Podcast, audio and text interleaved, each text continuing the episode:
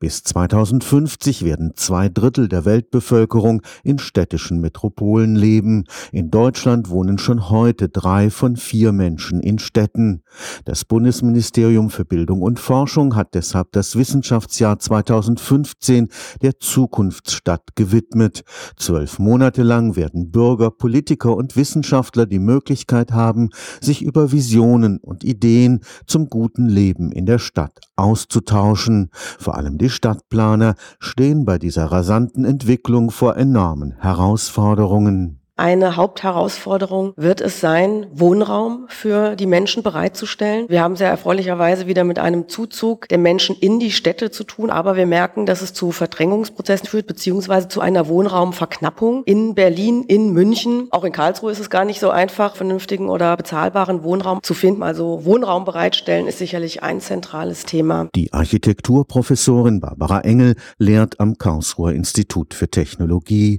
Städtebau ist ihr Fach Fachgebiet. Der neue Trend vom Land zurück in die Stadt ist für sie durchaus positiv, weil er die Zersiedelung der Landschaft stoppt.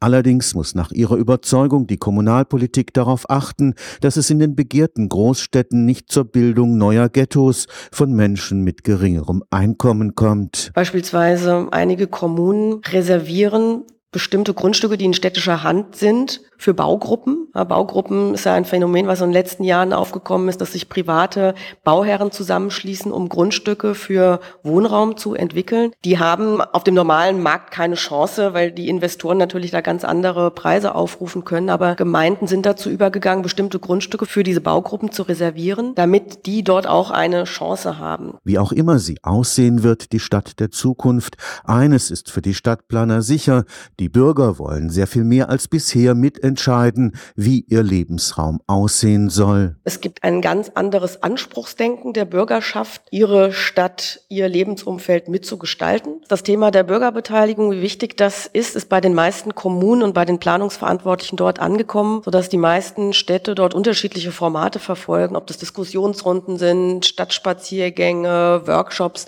Das verfolgen eigentlich die meisten deutschen Kommunen schon mit großer Vehemenz. Stefan Fuchs, Karlsruher Institut für Technologie